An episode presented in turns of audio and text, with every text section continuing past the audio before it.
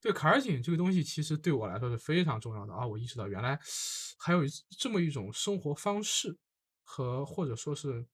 包括农村和坎儿井，它天然的会有一种更紧密的这个东西在。哎，这也就是回到我们上上一次就上次聊的内容里面，就是说为什么建造的真实性这么重要，或者说为什么说你了解建造过程意义很重大，就在于此。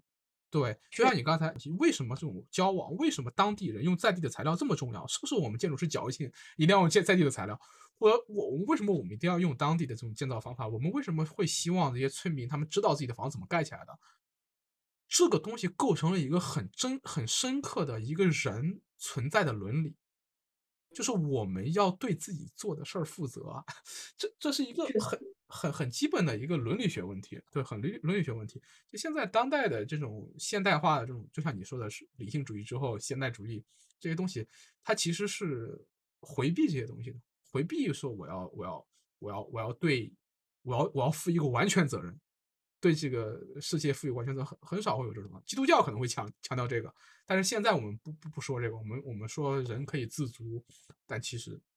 其实怎么可能自足，对不对？对，所以说，其实我我我我正在想，就是因为因为就就让我们再平滑的过渡一下，就是说，就是刚才在跟你说查尔景的时候，我也在想，就是到底。粮仓这个东西是什么？对对对，回到粮仓。就是说，就是就是粮粮仓这个东西，可能它的意义对于这个不是村落意义，而是对于家庭意义。嗯它是一个最后一层的这个屏障。嗯。它是用来对抗这个不可预期的这个自然和社会的最后一层的屏障。就是它某种意义上也是一个不能说是工具吧，它它它是一种斗争的手段。嗯，就是因为坎儿井它同样也是一个保障，它保障你的水。对，水然后粮仓，对粮仓它它是食物，就是它是最后一层的这个保障，就是你在这种没有办法用钱买到这个粮食的时候，你依然可以从你们家是吧掏出一块，掏出一个一袋米。我觉得这个这个尤其对于疫情来说是是对，是的，所以我我我。当然，我我当时研研究粮仓没有这么宏大的理想啊，我觉得就是完全不是因为这个，所以不过我我我刚刚在听你说的时候，我正在想，哎呀，完了，我我的论文可以再拔高一下，对，重写一点。对，就吐鲁番有一种特殊的收获行为，你知道吗？真的吗？哎，你不知道？全是我跟你说，说说说，你你关注突收获行为，就粮食收获是一种，对吧？那你想想，主要是关注粮食，粮食收获，而且是主粮，因为因为主要是跟那个粮仓有关嘛，存储有关。对对对，确实那些经济作物一般跟存储没啥关系。对，但是我也希望去关注的，但是这也许是下一步。OK，你知道吐鲁番，吐鲁啊，对，吐吐吐鲁番葡萄干那个晾房啊，嗯，那个我特别喜欢。哎，你知道现在吐鲁番人搞晾房都快搞成行为艺术了。就是他们人去盖晾房的时候，会盖成各种稀奇古怪的形状啊。一般正常的是一个正方，四四方方的一个，上面都是交孔的嘛。然后有些村会盖圆的，然后盖那种稀奇古怪形状的，然后盖一个，对，有些年轻人盖的就会在里面有一些很很好玩的自我表达在里面。然后那个房子是暂时就是晾葡萄的嘛。但是那个东西跟村庄、跟家庭的那种关系之复杂。其实我自己，我自己第一次直观的感受到这种是这种日常生活不能被不能被底层设计，就在于我在吐鲁番，我们做过一个村儿的村庄规划。做完规划之后呢，我们就是你知道，你知道，你知道，你你你有没有编制过村庄规划的文本？就是村庄规划过，啊，最后一定有一个环节叫民民民房设计，对，他会设计几个样板房，然后。然后我们就就弄了，弄完之后，你知道他们就非常老实的就按那个盖了，就真的按按那个盖了。盖完之后，呃，那小房子我们老师设计的，觉得他觉得设计还挺好的，沾沾自喜。就设计完，设计完之后，一年之后过去，每个房子被改的千奇百怪，你明白吗？就是就是，然后就是我们看到了，当时在设计的时候，把量房设计的很小。但是有的家庭把量房给拆了，我他妈不种葡萄。有的有的有的家庭加建了一个超大的量房，因为那家是葡萄大户。然后我们就这个房子走过去，其实我们在里面就就我在里面获得了一种奇怪的审美体验，就是跟你看那个广东的民宅是一样的。而且而且这个里面呢，我会有一个很强烈的感受，就是生产行为是比生活行为更能塑造，就是它的塑造性更强的一个一个一个一个面向。我要把你这句话写到我的论文里。申请引用，对，可以。而且我跟你说，这就是我为什么认为收获行为跟建筑关系很大，就在于为什么农村的民居跟城市的房子相比多样性高？因为城市的生活或者是生产的这种统一化、均质化是非常强的，而或者是说这样，就是说，因为我们的现代主义是把我们的这个个人。生活和生产所有的对生活上和生产是分开的，那你的生活所需要的功能是相对恒定的，对，但你生产是很不一样的，对，就我们有不同的职业，但是也许我们晚上回来需要的都是同样的床，对，当然有人需要大一点，有但是都是这样的，但是也许我干的工作跟你不一样的时候，我们需要的场地是完全不一样的。对，我觉得这个是城市和和乡村特别不一样的地方，特别不一样的地方。所以说，当时我在那个村子里面走过去的时候，我会发现，就我一眼能看出来这家是干嘛的。把晾房拆的那家是养羊的，就 然后然后有的家庭是出租农机的，院子就扩的特大，然后里面摆满了农机。然后有的家庭是那种小的手工业生产的，给别人家就造那个造那个就是小家庭小作坊的，然后房子里面就堆着那种。就是那种器械和半成品，然后有的家是种葡萄的，然后把量房搞巨大，然后我在这个行走的过程中，我就深刻的感受到了，哎呀，这个东西，我就很难去向你形容，你知道吗？就我在那个里面走，我老是在那边气急败坏，说你把房子设计这么好，都改成这样了。然后我当时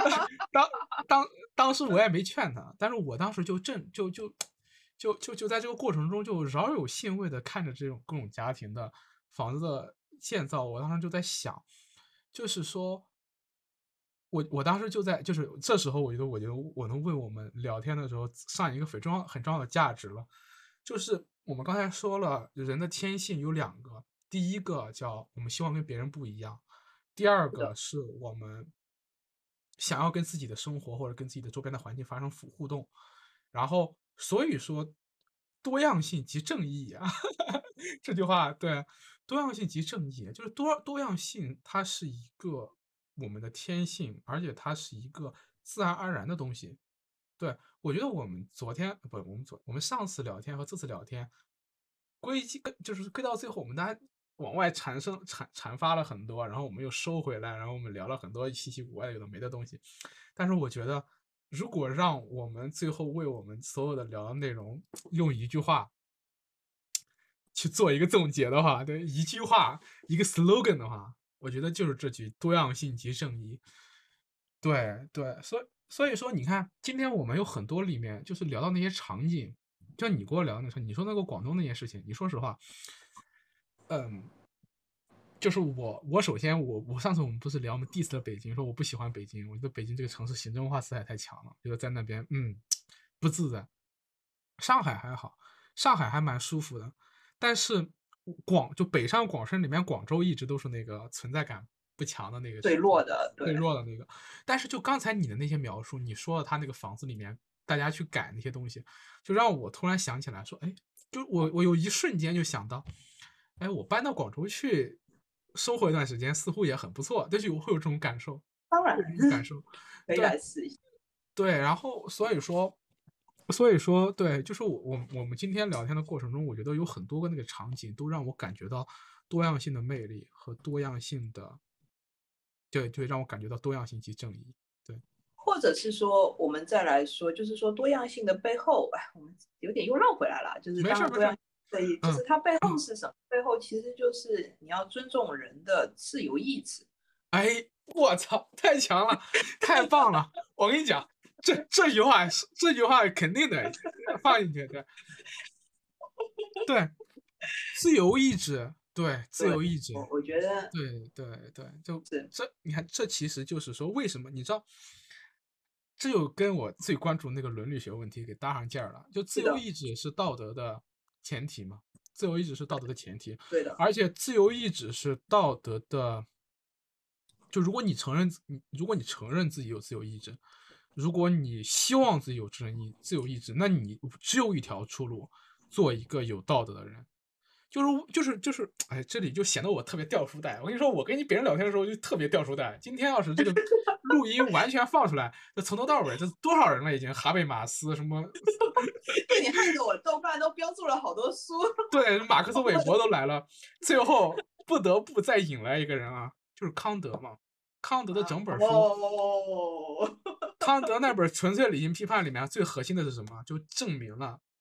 自由意志的存在和道德的必然性。就是一用一句话来概括那本书，就这一句话，叫“自由意志必然存在和道德的必然性”。所以说他才会有那句话嘛，什么“头顶的星空和我们心中的道德律”嘛。所以说，我们还是要对建筑怀抱希望。对对，所以说我们还是要对，对我们对建筑的美、对建筑的真、对建筑的善抱有希望的一个前提，就是我们相信自己，我们也相信别人，这个我觉得很重要。就是首先要相信自己能做出好的建筑，作为一个建筑师也好，或者作为一个建筑学者来也好，对，就咱们俩对，同时也要对我们的交往的对象，或者说是对我们将来建筑出来的这个设计要给他的这些人，对我们身边的这些人，也要有信念，也要相信他们的自由意志和他们他们的那种向善的天性吧，或者说是，对，其实这个东西是我构建自己生活伦理的一个很重要的一个点，对，所以说，就是就是相信自己，并且像相信自己一样相信别人，这样。对，这样这样是我觉得这是我自己构建生活伦理的一个很重要的点。有了这个东西之后，生活中很多事情会会会会会变得更怎么说，就就变得会更更顺畅一点。对，就是你在选择的时候会比较顺利。